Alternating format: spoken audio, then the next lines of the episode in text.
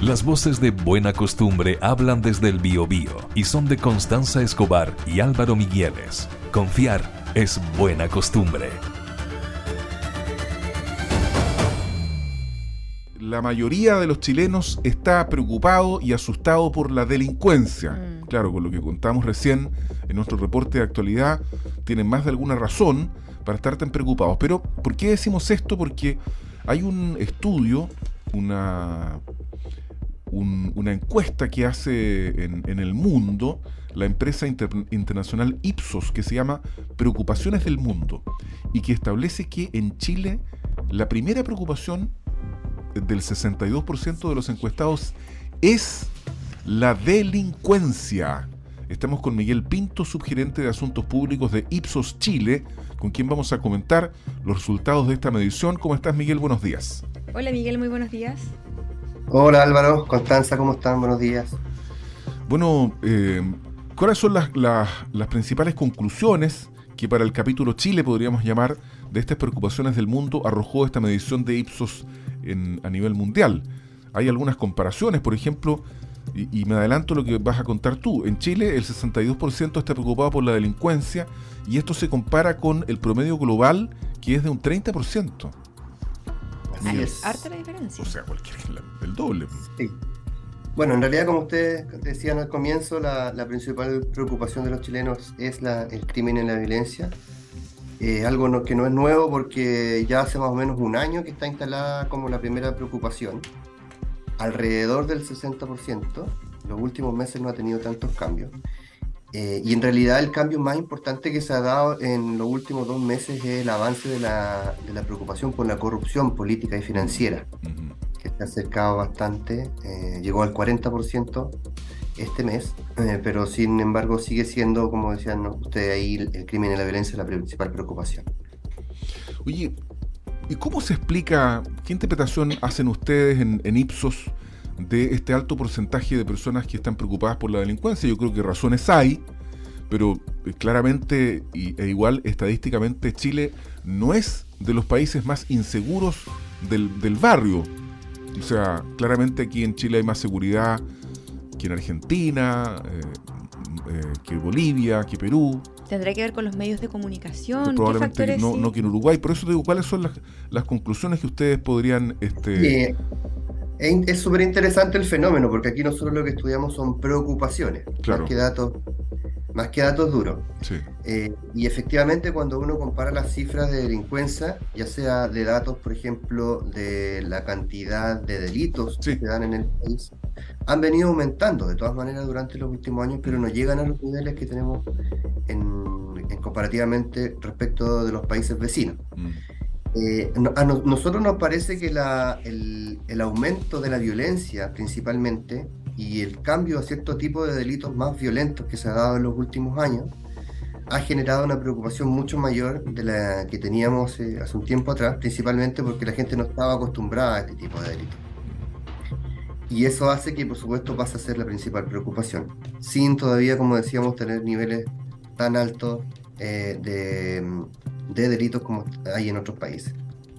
Oye, a mí me parece, yo estaba buscando ahí un tuit de la ministra Toá, Mm. ¿ya? Donde ayer, o sea, hace 11 horas, ella dice, hoy en la SOFOFA entregamos un balance sobre nuestra estrategia de seguridad. Las estadísticas muestran una baja en delitos como usurpaciones, robo de madera y la recuperación de centros urbanos antes ocupados por el comercio informal. Entonces, bueno, esto en, en cuanto al presupuesto, ¿cierto? 2024, Mm.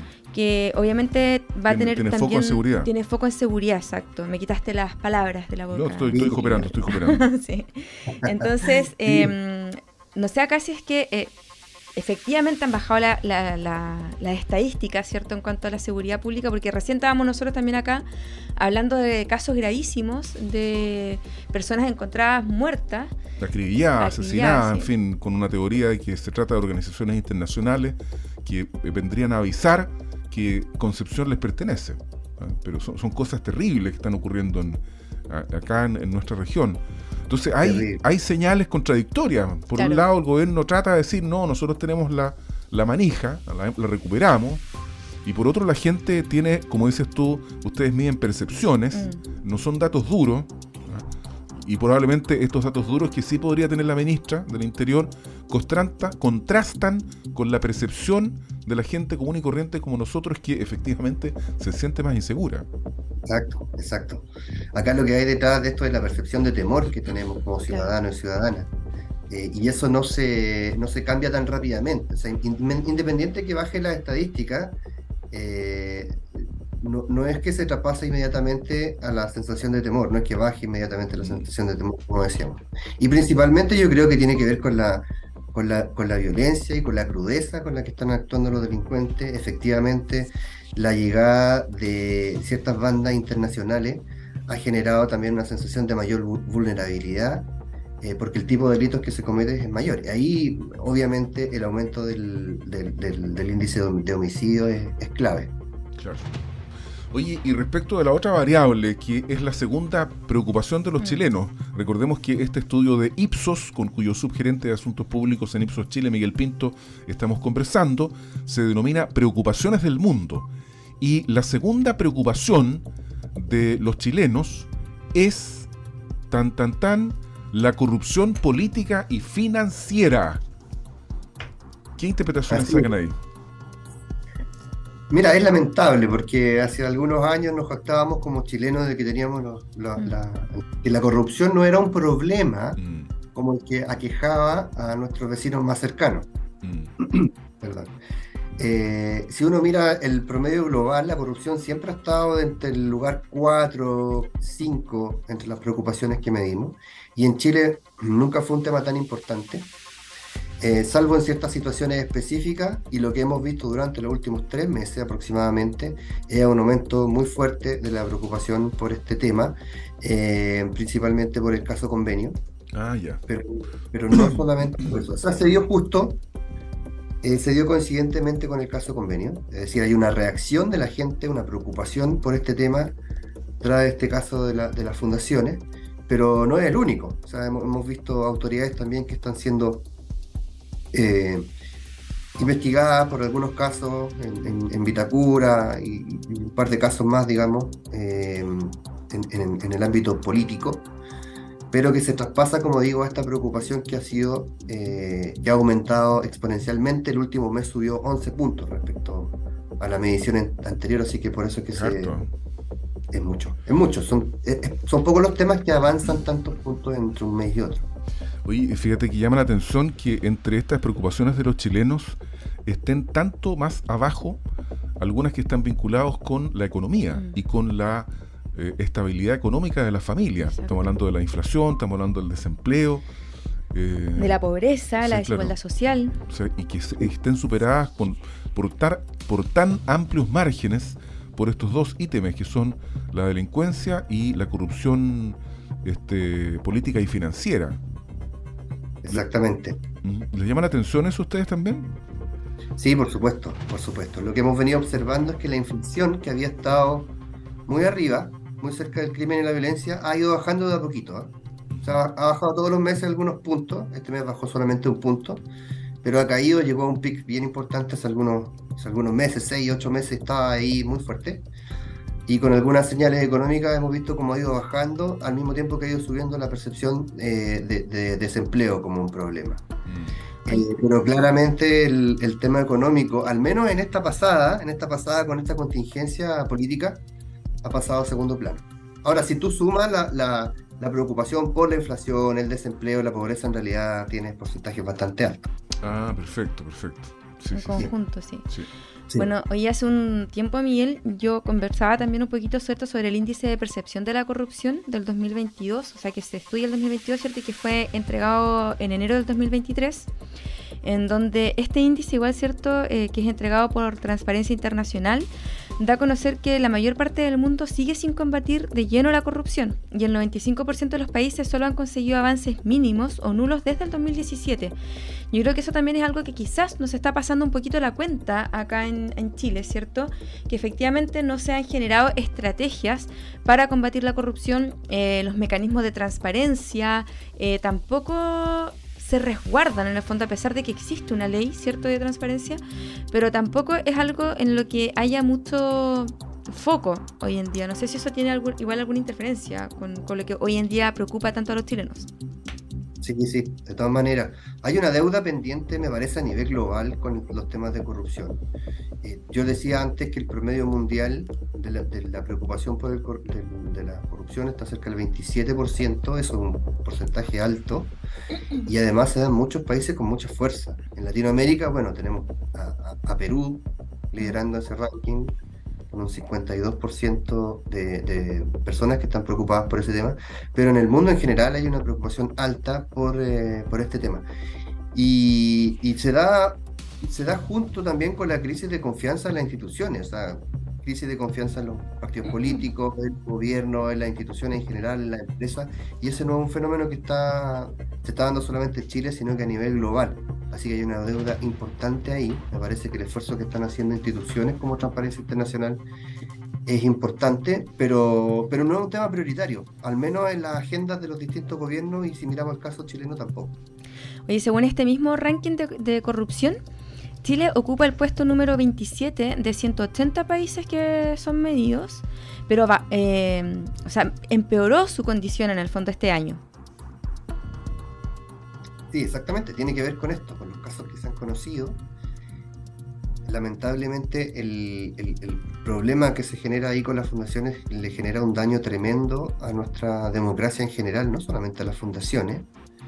Eh, nosotros hicimos hace, poco un estudio también respecto de la percepción que se generaba eh, o, que tiene la ciudadanía sobre las fundaciones en general, si bien ellos reconocen que, no son todas las fundaciones y caen en el mismo saco, sí hay un daño efectivamente a todo el sistema que funciona eh, de apoyo social y que es bien relevante en nuestro país, que tiene una larga historia, partiendo por instituciones como la Teletó, como un techo, como Techo, ¿cierto? que se dedican a trabajar por temas bastante importantes y súper necesarios para nuestro país. Entonces, hay obviamente ahí un daño que se está generando y que hay que, hay que cuidar, hay que cuidar muchísimo este, esta, esta, la confianza, la poca confianza que hay, hay que cuidarla, porque es algo que se pierde con facilidad y que se recupera de manera muy difícil. Miguel Pinto, subgerente de Asuntos Públicos de Ipsos Chile, a propósito de esta medición o la entrega de, este, de esta medición del informe mensual Preocupaciones del Mundo, que evidentemente nosotros nos enfocamos en lo que pasa aquí en nuestro país y que establece que la preocupación por la corrupción en Chile subió un 11 puntos y se instala en segundo lugar después de la delincuencia.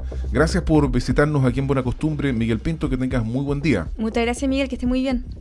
Un abrazo, que esté muy bien. Chao. Chao, chao, gracias. Cada mañana desde las 7 te proponemos la buena costumbre de entrevistar a mujeres y hombres que viven en nuestras ciudades por Metropolitan 885 FM. La Convención Constitucional está que arde. Y uno se pregunta hartas cosas, más allá de, de las votaciones de cada día uno se pregunta, por ejemplo, cómo podrían este, afectar las votaciones en la Convención Constitucional la relación entre los partidos políticos y pienso particularmente donde ha habido diferencias que es entre republicanos y Chile Vamos, es decir, la centro derecha y la ultraderecha. ¿Cómo podría influir en el futuro que ciertas figuras políticas se muestren a favor o en contra de la propuesta de la nueva constitución? Estoy pensando, por ejemplo, en Evelyn Matei, que ha dicho que ella no apoyaría que ya está enfrentada con, por, ejemplo, el senador Macaya, que ayer declaró que su partido, la UDI, está sin duda apoyando lo que proponga la Convención Constitucional.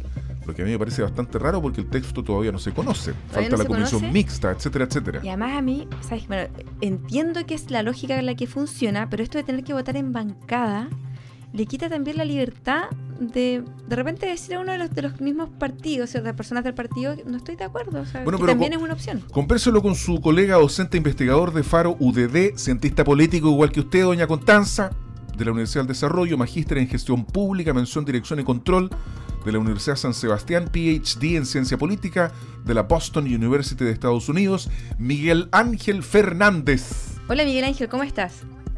Buenos días, Álvaro. Ay, se escucha muy bajito, ¿no? ¿Soy yo? Se escucha bajito, sí. Sí, se escucha bajito. Más cerca del micrófono, Miguel Ángel. Porque nosotros no podemos levantarte más acá. Sí. ¿Aló? ¿Aló? Por ahí está mejor. Un poquito mejor, sí. Ya, pues, Constanza. Oye, no, sí. em, ¿Qué es lo que está pasando, eh, Miguel Ángel, con, con el clima dentro de los partidos políticos? ¿Qué es lo que está pasando con esto de tener cierto que sí o sí... Ah, me dice que qué pasó, estamos... Ah, está- lo van a llamar al teléfono. Ya. Ah, mira. Para que conteste el teléfono, mientras tanto seguimos por Zoom, pero te vamos a llamar al teléfono. Dale, dale. Sí, no, eh, ¿Qué es lo que está pasando, cierto, con, con el clima político, con el ambiente político? Eh, y efectivamente, como dices tú, Álvaro, ¿cómo esto va a afectar, cierto, a los resultados del de, el No, proceso la, constituyente? la relación en la, en la, en la centro derecha y en la derecha, estas divisiones entre la opinión de Matei y su partido, la UDI, etcétera, etcétera. Miguel Ángel Fernández. Primero es que por fin, en el fondo, se prendió un poco la cosa. Ahí se escucha impeque por si acaso para que estés tranquilo. Dale nomás. Ah, ya. Por, por fin se empezó a escuchar, a, a mover un poco la cosa constitucional en Chile, ¿no es cierto? De hecho, la gran sorpresa de este proceso es que había pasado increíblemente por debajo de las cuerdas durante los últimos seis meses. Sí. el trabajo de la comisión experta, ¿no es cierto?, el inicio del Consejo Constitucional, no dieron suficiente polémica como para ser tomados en cuenta por la opinión pública y haberse transformado en parte, ¿no es cierto?, de la agenda noticiosa. Termina el- la conmemoración de los 50 años y se retoma justamente en un proceso donde se están votando, ¿no es cierto?, ya los capítulos, los diferentes artículos del proceso con las enmiendas. Y es el proceso donde más cuesta ponerse de acuerdo. Y de hecho, probablemente durante las próximas seis semanas vamos a mantener esta tensión constitucional mediática, ¿no es cierto?, en Chile. ¿Por qué? Porque el 7 de noviembre se tiene que votar el borrador que, en teoría, que puede ser trazado en esa votación, se va a plebiscitar, ¿no es cierto?, en diciembre.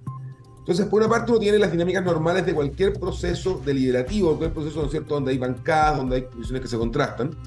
Y hay algo muy importante que ha estado ocurriendo en el sentido de por qué se han mostrado tantas diferencias entre Chile Vamos y republicanos Ujú. cuando deberían estar más o menos de acuerdo en un altísimo porcentaje de lo que debería ser una nueva Carta Magna. Y es por la tentación de constitucionalizar todo elemento de política pública. ¿Pero quién tiene esa tentación? ¿Republicano? Sí, de republicanos. ¿Y Claro. ¿Por qué ocurre eso? ¿Qué es la pregunta? Porque eso es un fenómeno que ya lo vimos una vez en la Convención Constitucional. ¿ya? Claro. ¿Y por qué ocurre esto? Y hay una cosa institucional muy importante. El sistema político chileno actual tiene tres tipos de, de, de quórums para reformas. Reforma constitucional, ¿no es cierto? Que es la más alta, cuatro séptimos. Reforma para leyes orgánicas constitucionales. Para la gente que no escucha entiende, son leyes especiales que están construidas para, en el fondo, sacar ciertos elementos de la Constitución y dejarlos a una ley específica en, por ejemplo, Claro. temáticas como el Banco Central, como las Fuerzas Armadas, como el Servicio Electoral, etc. Pero igual para su reforma requieren de un quórum alto. Exactamente. Y después uno tiene las leyes simples.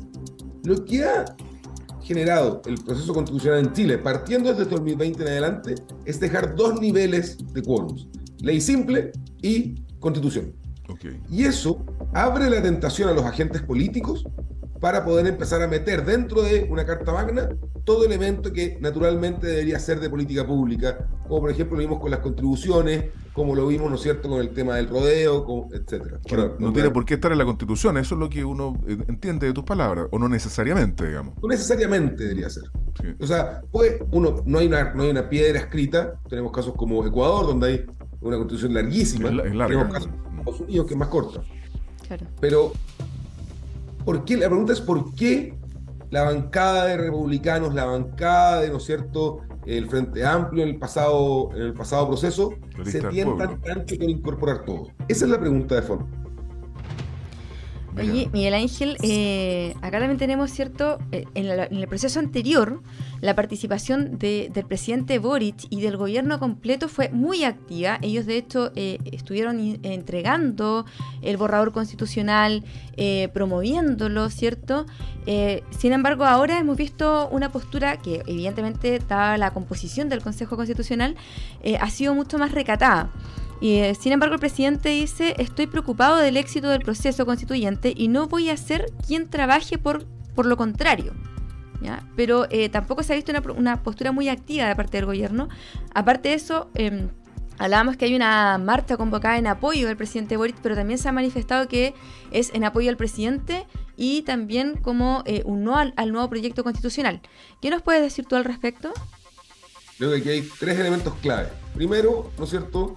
Eh, el presidente Boric está haciendo públicamente lo que se habría esperado que hiciera en el primer proceso constitucional, que en el fondo efectivamente es mostrar preocupación, dar una opinión desde jefe de Estado, jefe de gobierno, no como figura política, que fue algo que, que, fue que el gobierno, pero eso no ocurrió en el proceso no, anterior. No, sin duda que no. Usaron la línea demasiado fuerte. Mm. Y esto es lo que el presidente Boric debería hacer. Cuando salga el borrador, el gobierno debería hacer una campaña informativa, debería hacer una campaña no solamente para que vayan a votar las personas, sino para que lean el texto que va a ser plebiscitado, y debería ser más o menos ahí, en la parte pública. Ahora, hay otro rol importante que no deberíamos verlo en las noticias, que es el hecho que efectivamente si el presidente Boric quiere de alguna manera, ¿no es cierto?, eh, una nueva constitución para el país, debería hacer todos los esfuerzos por el back office, por debajo de la mesa, haciendo llamadas, llamando a gente a la moneda y haciendo una comida hasta de camaradería para poder intentar llegar a acuerdos dentro del proceso constitucional. Y probablemente esos acuerdos, como lo estábamos hablando recién, son, ¿no es cierto?, disminuir la carga de artículos que tenga el proceso constitucional para dejar a la democracia representativa, al Congreso, los elementos más importantes de política pública del país. Miguel Ángel, sí, perdón, te interrumpí, vas a continuar. Eh, no, no, interrumpo, pero vas a aprovechar de dar opinión. Oye, lo que pasa es que yo me pregunto, digamos, entre paréntesis encuentro razón con el rol de, que se espera que juegue el gobierno, porque en la constancia ayer me preguntaba, ¿y tú cuál le esperas? Yo dije presidencia. Y me doy cuenta que mi postura es minoritaria, pero tú estamos más o menos de acuerdo, digamos, o sea, el, ¿cómo se llama? El, el gobierno no, yo creo que no debería manifestarse. Claro, lo que pasa es que, la vez anterior lo hizo mal. Lo que pasa es que la vez anterior el gobierno tenía dos discursos, por lo menos dos, a lo mejor había más. Pero uno era el oficial, el que tú veías en la tele, en la franja política, en las frases de radio, pero otro era, la otro las vocerías. Mm. En las vocerías había desbande, había claramente una, una, intención de incentivar la votación por el apruebo. Claro. Entonces, aquí tiene que haber un, un solo discurso del gobierno, no uno, no dos o, más, digamos. Pero yo quería preguntarte, Miguel Ángel Fernández, ¿crees tú que, porque en este minuto, digamos, siendo minoría el oficialismo, se ha mostrado unido en la Convención Constitucional. Las desuniones vienen del otro lado, de Chile Vamos y republicanos. ¿ah? Y son eh, y han habido problemas severos, digamos, ¿cómo se llama? Querellas mutuas, en fin, me refiero no a querellas en el ámbito jurídico, sino que críticas mutuas, recriminaciones. Entonces, ¿cómo podría afectar este clima que hay al interior de la Convención Constitucional, particularmente en la oposición, en los próximos desafíos electorales? Y además, y, la última pregunta, si esto es rechazado, mm. ¿Caputcast con su opción presidencial? Como sueñan algunos. Uno nunca tiene que haber muerto un político porque dos años es demasiado tiempo. Exacto, eso es verdad. por muy mal que le fuera, imaginemos el resultado que estamos mostrando las encuestas hoy en día, 70-30, una cosa por el estilo, está mostrando en base 100. Eh, claro, le va a pegar muy fuerte a José Antonio Castro y los republicanos, pero eso no significa que su opción presidencial esté muerta. Solo significa que hay que probablemente retraer las filas y planear, ¿no es cierto?, la elección municipal con una estrategia distinta a la que están llevando hoy en día. Ahora, en la primera parte, em, Álvaro, esa es la naturaleza de la política. Es mucho más fácil ser oposición Obvio en el fondo ser el que lleva el carro. Y eso le pasa al gobierno actual, le pasó al gobierno de Sebastián Piñera, le pasó al gobierno de Michel Bachelet, pasa dentro de la convención también. Y aparte hay aquí dos elementos muy clave esto y que también se reflejan en, lo que, en la posición del gobierno. Para el gobierno es muy cómodo ser presidente en un proceso donde sabe que no controla la agenda. Porque en el fondo es mucho más tentador salir a la calle o ponerse, ¿no es cierto?, como vocero de una opción cuando tú tienes un involucramiento emocional o un interés particular porque se apruebe dicho texto. Eso es lo primero. Y en el caso de lo que está ocurriendo hoy en día entre Vamos y Republicano, hay un elemento electoral, ¿no es cierto? Hay un elemento también de una visión distinta de lo que hay que hacer en el país hoy en día. Y fíjate que, aunque parece muy sutil la diferencia entre ambos algunas veces, tienen foco en seguridad, tienen foco en, en economía, crecimiento económico, tienen foco en orden en el fondo y certidumbre, que es parte tradicional de la derecha chilena, sea centro derecha o sea derecha a secas. Eh, lo que ocurre es que están posicionándose liderazgos nuevos. Y es lógico que si republicanos lleva el pandero de opinión pública y pone los temas, la UDI, RN y hasta cierto punto Opoli, que está solamente representado por una persona en el Consejo, eh, tiene, ¿no es cierto?, que tomar una posición y esa tensión entre nos acoplamos a lo que hace republicanos o intentamos una vía propia es parte de lo que está ocurriendo en la derecha chilena, no solamente en el Consejo, sino que además también en el resto de, en el resto de los niveles políticos. Pero a ti te parece, Miguel Ángel, que Republicanos se está logrando poner temas, porque yo tengo más bien la impresión de que los enuncia, pero le disparan de todos lados, y, está prácticamente el, el 70% del tiempo defendiendo el tema que propuso, digamos. Ahora, eso no quiere decir, ojo, que no sea una buena publicidad. Si ¿Qué es lo que Si uno va y mira a Estados Unidos, un expresidente lo, lo ponen, ¿no es cierto?, en la cárcel, mm. se saca la foto con do interna y termina vendiendo 100.000 camisetas. En política muchas veces el, mensaje del Partido Republicano, el rodeo, por ejemplo, mm. ¿ya? fue muy controversial. ¿A quién iba apuntado? Iba apuntado a consolidar parte de ese 30% mm. de electores que los llevaron al Consejo Constitucional. Es una señal, de alguna manera. Entonces, instala temas en la agenda mediática, de alguna manera domina el debate público, ¿no es cierto? Porque a todos nos hace hablar acerca de esos temas. Y lo que hace es tapar a la UDI, tapar a RN, tapar al Frente Amplio y al Socialismo Democrático, la DC, de alguna manera. Y la conversación gira en torno a ellos. Y por muchas balas que le lleguen, la pregunta es, ¿esas balas son de sus propios posibles adherentes o son de los que siempre van a hacer oposición al Partido Republicano? Pensando que tenemos, ¿no es cierto?, una demostración de fuerza muy importante a mitad del próximo año, como van a ser las primarias municipales, mm. donde en Concepción, por ejemplo, ya están pidiendo diferentes eh, políticos primarias, primarias competitivas de toda la centro derecha. Y eso es la dinámica que estamos viendo en Chile. Que no se nos olvide que estamos en un periodo muy particular de nuestra historia, donde cada proceso político que ocurre está de alguna manera infectado porque hay elecciones en 3, 4, 5, 6 meses más. Oye, súper interesante conversar contigo, Miguel Ángel Fernández, eh, docente investigador de Faro UDD, cientista político, colega aquí de, Doña Constanza Escobar. Así que te vamos a dejar comprometido para una próxima oportunidad. Si sigue el tema constitucional, o sea, claro que, va a seguir. Tenemos harto para seguir hablando. Tenemos harto todavía. Y después vendrán otros temas, pues, Miguel Ángel. Si esto no acaba nunca. Después vendrán elecciones, vendrán cosas así. Exactamente. Ahora estamos metidos en esto. Gracias, Miguel Ángel. Te mandamos un abrazo de gratitud y que tengas un muy buen día. Muy buen día, Miguel Ángel. Nos vemos. Muchas gracias por la constancia. Muy buen día a todos que nos escuchan. Buena costumbre de Metropolitan 885 FM es también una emisión multiplataforma para empezar el día informados.